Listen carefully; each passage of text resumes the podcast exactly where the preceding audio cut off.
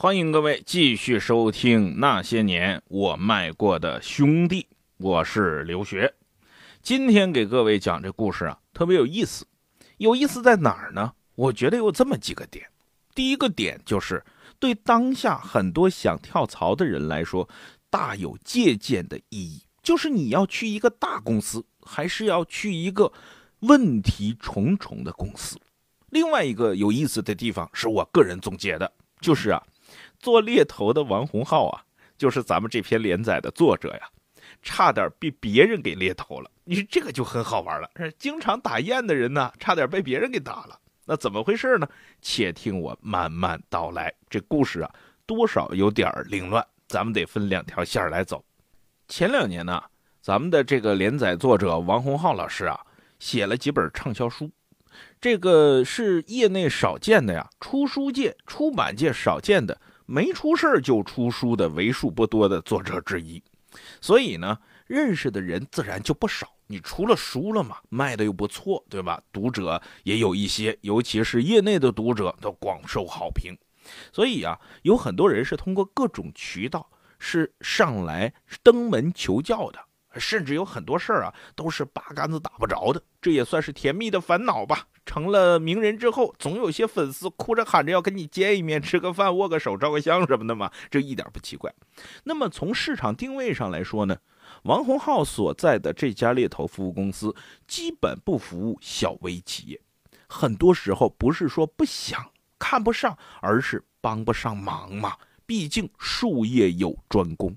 王洪浩给自己的定位还是要服务那些有实力的公司，这是他比较擅长的领域。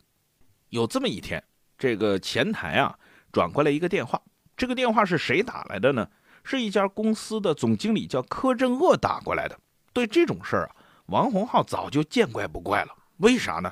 那经常有些这个粉丝打电话上门嘛，就跟现在有些小粉丝天天举着牌在机场门口啊，谁谁谁我喜欢你差不多。所以呢，王洪浩很客气就问他说：“你什么事儿柯震恶就说了：“说我去拜访一家猎头公司，发现那家猎头公司的一个顾问呢，就看王老师你的书啊，我回去我也买了一本，然后我就找到您了。”柯震恶说呀：“说王老师，我看你写的书。”我就知道你是个有水平的人。你看，从这个书的名字上我就知道吗？别让猪上树，这一般人写不出来这个题目啊。对于这样的粉丝，王洪浩早就见怪不怪了啊，就客套了一下就过去了，说问了一下公司情况。一问公司情况就知道了，小公司规模很小，属于制造业，生意额呢不到一个亿，听上去很多。制造型企业生意额不到一个亿，它的利润就不会太好。那柯震恶呢？其实很诚恳啊。刚才咱也说了，一口一个王老师叫着，叫的王洪浩都不好意思了。到最后啊，呃，王洪浩实在受不了了，说：“哎，你别叫老师，哎，要不你叫王总就可以了。那咱们都是总嘛，平等一下嘛。”哎，一再要求，最后这柯震恶才改称王总。俩人电话里谈了大概半个小时，这个柯震恶就说了：“说王总什么时候有机会啊，到我们公司参观指导啊？”哎，王洪浩连连就说：“你放心，你放心，有机会我肯定去。但是呢，最近比较忙。”这话里话外是什么意思？聪明人都听得出来，就是不去了嘛。我又不好说，直接说我不去，我看不上你，对吧？实际上他真的是不想接这个客户，原因很简单，这类企业用人需求本身不是很清晰。如果我帮你把这个用人需求梳理一遍的话，非常耗时间，而且结果还不确定。更关键的是。这个企业的支付能力有限，往往是干了很多活儿又收不到相应的钱。从生意的角度来讲，你别忘了，再是王老师，他可是一家企业的老板，老板的第一天职就是赚钱呐，就是保证公司的合理利润呢。所以从生意的角度来讲，不是一个好生意。所以王洪浩客套两句说啊，有时间我肯定去，但是最近挺忙，以后有机会再约，就是想推掉这个项目。如果故事讲到这儿。这就是一个波澜不惊的故事嘛？一个粉丝看了书啊，贸贸然的就找上来。可是让王洪浩万万没想到的是，第二天中午，这柯震恶突然打了个电话给王洪浩，说：“王总，我就在你们附近，咱们能不能吃个午饭？”王洪浩吓了一跳啊，因为你要知道，这柯震恶的公司距离王洪浩的公司可是有两百多公里啊！你是怎么出来的呀？突然一下冒出来的呀？那你说人家山长水远的都来了，对吧？你总不能说这说说不去吧，不给面子，那你也不能这么耍大牌嘛！你就算是个名人，你也不能端架子嘛！那吃饭就吃饭吧。见到柯震恶之后，柯震恶就说了。说王总，我跟你通完电话之后，整夜辗转反侧，一夜无眠呢。我就觉得王总你这个人太有水平了，你看说的那个话头头是道的。所以一大早我就让司机开车直奔广州。说句实在话，这个粉丝王洪浩是见得多了，但是这么铁的粉丝还真是少见。当时确实有点感动，但是感动之余，觉得这人有点二。为啥呢？你想。你约别人吃饭，你总要提前打电话预约一下吧？你怎么知道人家中午有没有安排啊？万一人家要跟客户吃饭呢，或者陪家里人答应好了，对吧？中午回家吃饭呢，你怎么办？你真这么杀过来，你这不是让人很尴尬吗？但是王洪浩转念又一想啊，可能应了那句话了：这个世界的成功者都属于偏执狂。既然来都来了，那就既来之则安之喽。坐下吃饭聊天聊了一会儿，就发现呢，这个柯震恶想法很多，但是有个问题，想法有点发散，而且他对公司的发展拿不出系统性的解决方案。但同时呢，他又有着强烈的求胜心，或者说他有强烈的求生欲，因为企业确实碰到问题，他又不知道该怎么办，总觉得这个人很焦虑，总想把所有的事儿一次性的解决掉。这样的企业家，其实在中国的民营企业家里面也不少见。这种心态其实挺可怕的。凡事说白了，你不能违反规律嘛。所有的事儿一次性解决掉的概率它不大呀。咱们都知道那句话：饭得一口一口的吃，事儿得一件一件的办。罗马城不是一天建完的。这话。很多企业家都会说，对吧？那说起来头头是道的，可是真干起事儿来，你没有那种切肤之痛，你当然不会焦虑。真正有切肤之痛的人，他真的巴不得一夜之间所有的事儿都解决掉，企业蒸蒸日上。但是，痛归痛，焦虑归焦虑，你不能违反规律呀。拔苗助长这句成语是说给谁听的呀？拔苗助长就是死得快嘛。说实话呀。这个还有一个问题，就是这柯震恶说话有点啰嗦，啰嗦来啰嗦去啊，都不知道你重点是啥。这个时候，王洪浩说：“咱们聚焦一下。”他就说了：“说这个柯总啊，我知道时不我待，但是咱们解决问题总要有个优先度吧？咱们也不太可能一下子把所有人都换掉啊，把所有问题都解决掉。这个观点，你同意不同意？”哎呀，这个柯震恶呀，还是没听出王洪浩话里有话。他就说：“王总，我告诉你，我真的是急呀，我这叫恨铁不成钢啊！我做了十多年的工厂，真的从来没感觉过这么累。哎，我那些兄弟有的跟了我好多年，他没啥长进呢。我们现在你看看多少问题啊，销售、品控、研发，还有生产，通通都在掉链子。你说我咋办呢？你说我能不急吗？”王洪浩就在想，你说这叫什么事儿啊？这不就等于说一个公司所有部门都出问题？你这样公司还活着干嘛呀？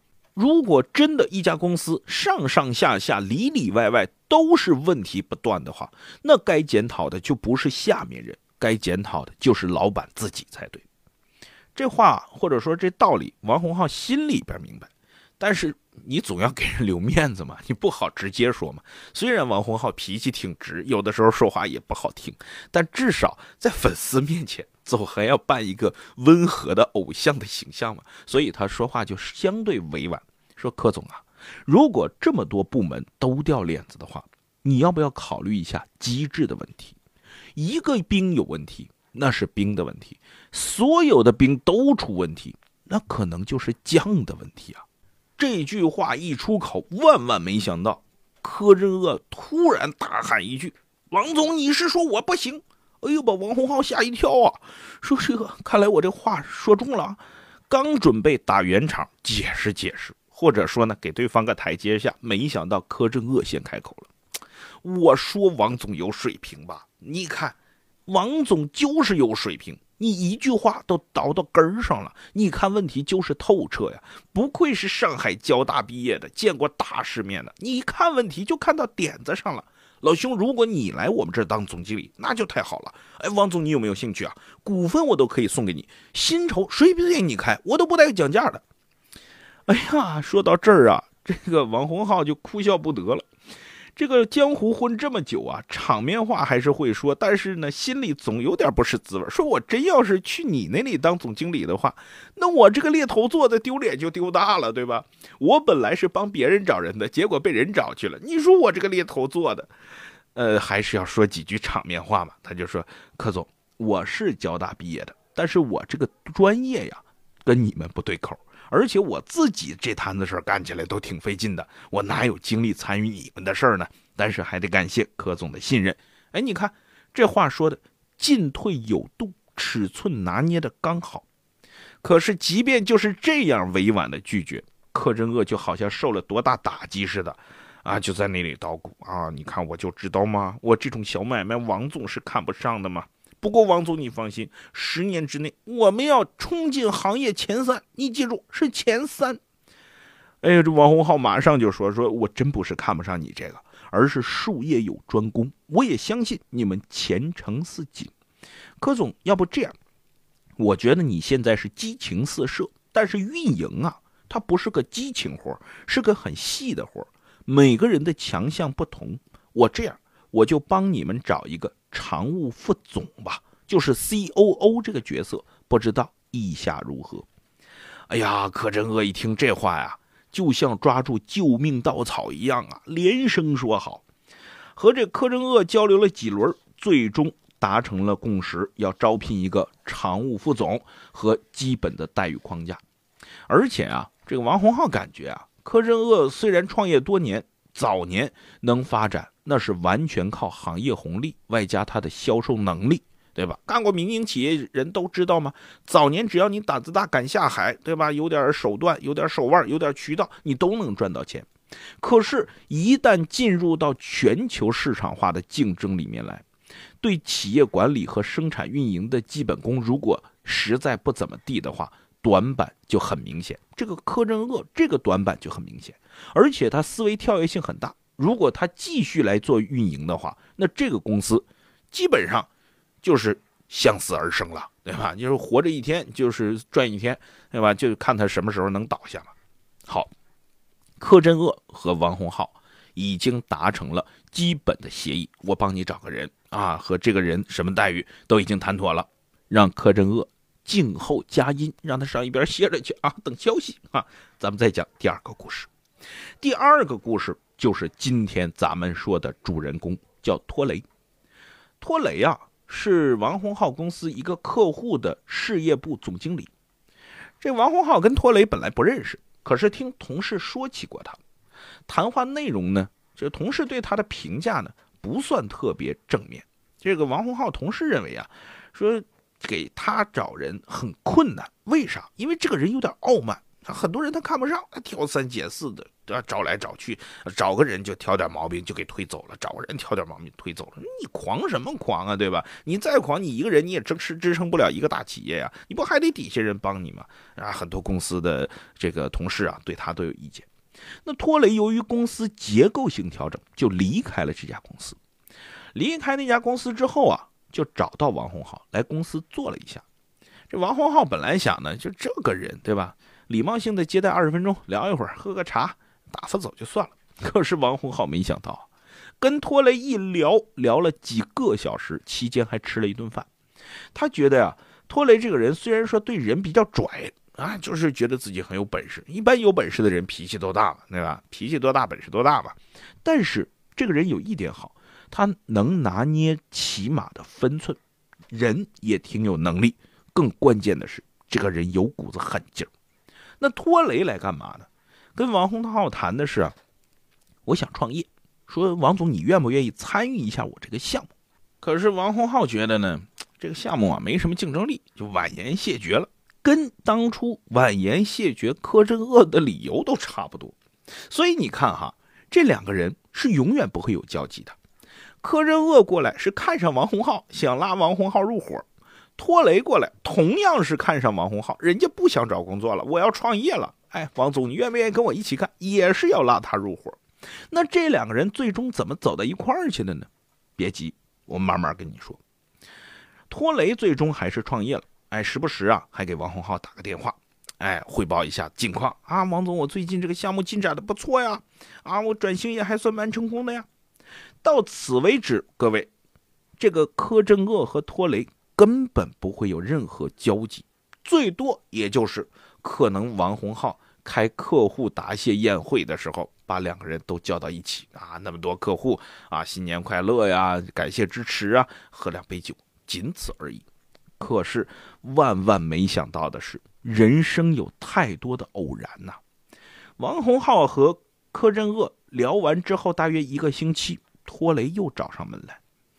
本来呀。王洪浩以为是托雷想让他拉客户，没想到托雷进到公司往那一坐，一脸平和的说：“我的公司挂了。”哎，王洪浩很吃惊啊，说：“你的项目进展不是很顺利吗？而且前几天你给我打电话还说这个客户很踊跃的嘞。”这个托雷啊就说了，也没有过去那给我拽劲儿了啊，也垂头丧气的就说：“哎呀，一开始啊是挺顺利的。”客户啊也很踊跃，但是这帮小子不肯付钱嘛。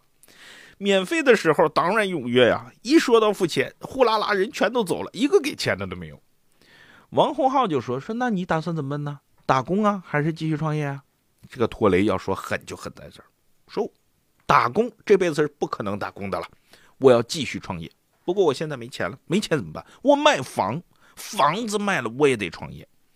但是这事儿啊有个麻烦，我跟我媳妇儿说了，我媳妇儿说你要敢卖房，你杀了我再卖，哈哈，你你敢动我们家房子，你踏着我的尸体过去，哎呀，这个女人真是没见识，哎呀，不说她了。王洪浩就说呀，你这个。是个女人都得跟你拼命啊！这不怪你老婆，为啥？女人要的是份安全感呢。哎，大哥，嫁汉嫁汉穿衣吃饭呢。我嫁给你，最起码你得保证我的温饱吧。现在连房子你都要卖，你拿什么给我温饱啊？所以王洪浩说到这儿就觉得这家伙有点偏激，但同时灵机一动，忽然想到了柯镇恶。虽然行业差距很大。但是这股狠劲儿，也许就是柯镇恶他们企业刚好需要的。他就说：“说这个托雷啊，要不这样，我给你介绍个机会，薪资参照打工，但如果干得好了的话，我保证你的这份工作跟你创业一样。你要不要了解一下？但是有一点，工作地不在广州，你要去外地。”哎呀，托雷一听，马上就说：“我现在闲着也是闲着呀。”我老婆天天数落我，对吧？过去我能逛街，现在逛街、美容 SPA、买衣服我都不行了啊！你还不出去挣钱？哎呀，王总，只要能赚到钱呐，非洲我都去啊！于是王洪浩就赶紧和托雷介绍了一下柯镇恶公司的情况。那说实在话，行业是有些差别，但是托雷在跨国企业混了那么多年，所以他感觉啊，对付这么一摊子事儿，问题应该不大。至少王洪浩认为比柯镇恶现在的人高了两个段位。和托雷谈完之后，王洪浩马上给柯镇恶打了个电话，介绍了一下托雷。这柯镇恶一开始就有点担心，说这个行业差别这么大，他能不能搞得定呢？但是另外一点，柯镇恶很乐观，就是托雷是他从来没见过的大神。你开什么玩笑？你当年就是个民营企业家，这是说好听的，说不好听的练摊儿起家的，对吧？凑点钱拉几个兄弟，咱们一路苦打苦拼上来，现在叫企业家。过去你不就是个练摊儿的吗？跨国公司的高管你见过几个呀？可能你见都没见过。所以这柯镇恶很兴奋，满怀希望的期待和托雷见面，成不成放一边，至少能长长见识。事后啊，托雷。跟王洪浩说，他跟这柯镇恶总共连谈加吃饭花了六个小时，而托雷觉得呢，柯镇恶就是个土包子嘛，他还真有点瞧不上托镇恶，但是没办法，对吧？一分钱难倒英雄汉呐，他确实需要一份工作呀，而且他觉得柯镇恶这个人有股子韧劲儿，没准能干成点大事那柯镇恶谈起托雷来，那真是满心的憧憬啊。他说呀，说这种大神如果来我们企业，那就天都亮了，是吧？韩红唱的那歌，天亮了嘛，对吧？电话里，柯镇恶和王洪浩说：“说如果你能把柯雷给我请来，你就是我的恩人呐，就差点磕头了，对吧？重生父母，再造爹娘，什么话感恩的话，那都往外掏啊。其实啊，促成柯镇恶和托雷走到一起，对王洪浩来说没什么难度。柯镇恶再穷一个人，薪资高些是开得出来的。”所谓瘦死的骆驼比马大嘛，对吧？尤其是他把托雷当成了救命稻草的时候，哎，我能让你的企业起死回生，有这样的大神过来，你说这个钱你掏不掏嘛？那就像有钱人，呃，鼓鼓囊囊的揣着两袋子钱，然后得了点病，因大夫说，呃，这个病我能给你治好，对吧？但是你得贵，那多贵我都花呀，那一沓一沓的钱就往脸上拽呀。